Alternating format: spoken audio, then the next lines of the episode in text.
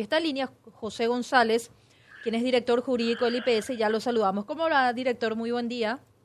Buen día, Angélica. Buen día, Felipe Benjamín. Muy buen a día. órdenes. Hasta hoy tienen tiempo todos los directores del IPS para remitir esa información tras, lapida- tras el lapidario informe, eh, director. Hoy reciben, recepcionan todo y a partir de ahí revisar realmente en qué situación está cada dependencia. Así es, Angélica. Hasta hoy le ha dado tiempo el Consejo de Administración a las distintas dependencias afectadas por el informe de la Contraloría General de la República. Hoy deben ser remitidos para luego hacer un análisis correspondiente y ver si cuentan con los documentos respaldatorios o no.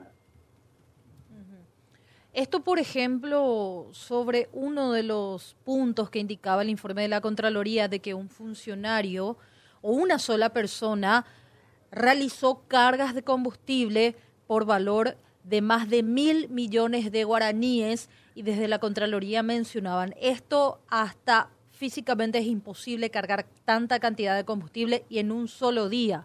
Uno nada más de los puntos o de las inconsistencias que arrojó este informe, director. Totalmente, son cuatro puntos que se ha pedido también informe sobre la detección de 9.355 bienes sin paradero, bienes de uso, como así también de bienes que no se han dado la baja en el formulario correspondiente. Hace una observación la Contraloría. También detectó lo que vos decís, más de un billón de guaraní en pagos a proveedores sin documentación respaldatoria.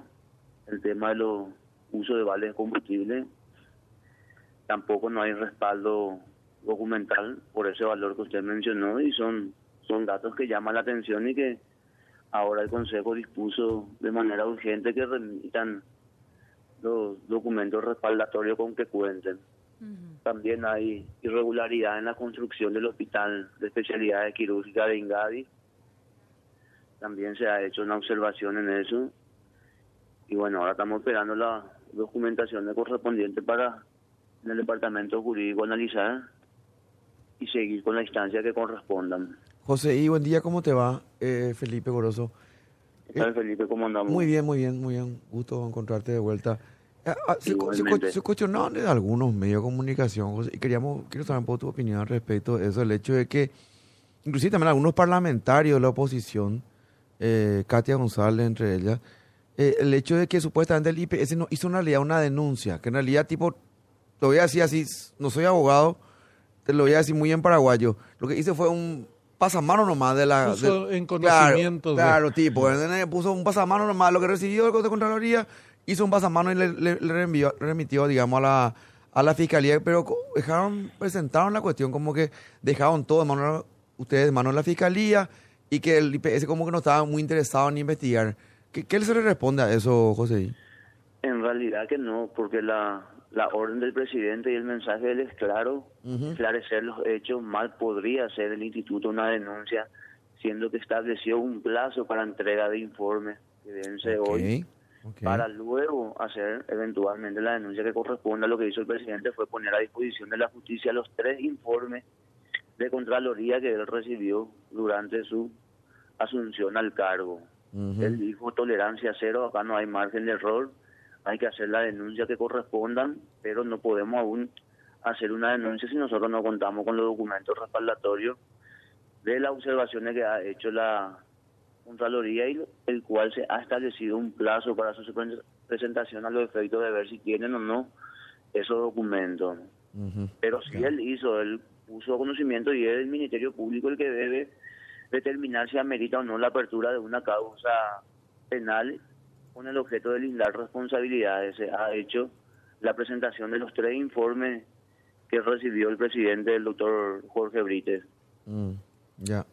Eh, importante aclarar eso, ¿verdad? Poco si no parece que...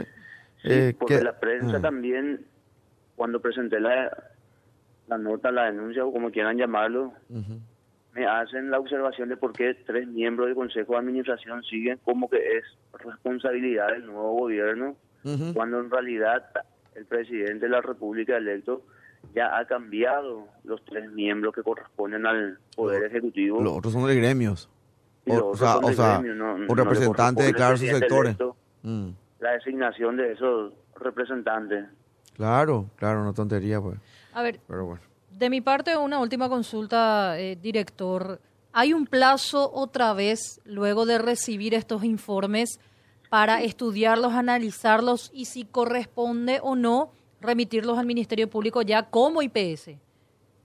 De hecho que sí, porque el- de hecho que la Contraloría en cada nota que envía, porque nosotros hemos recepcionado tres, yo me puse en conocimiento y todo, estamos analizando eso, da un plazo también de 30 días para la presentación del documento respaldatorio pa- por las observaciones que nos dan, nos dan un, pla- un plazo de 30 días para presentar un plan de mejora. Ya. Ok, perfecto. Eh, José, muchísimas gracias. Luego de 30 días o antes seguramente estaremos comunicándonos de vuelta para saber qué resultados arrojó y si realmente también el IPS verifica estas inconsistencias. Muchísimas gracias. A la orden.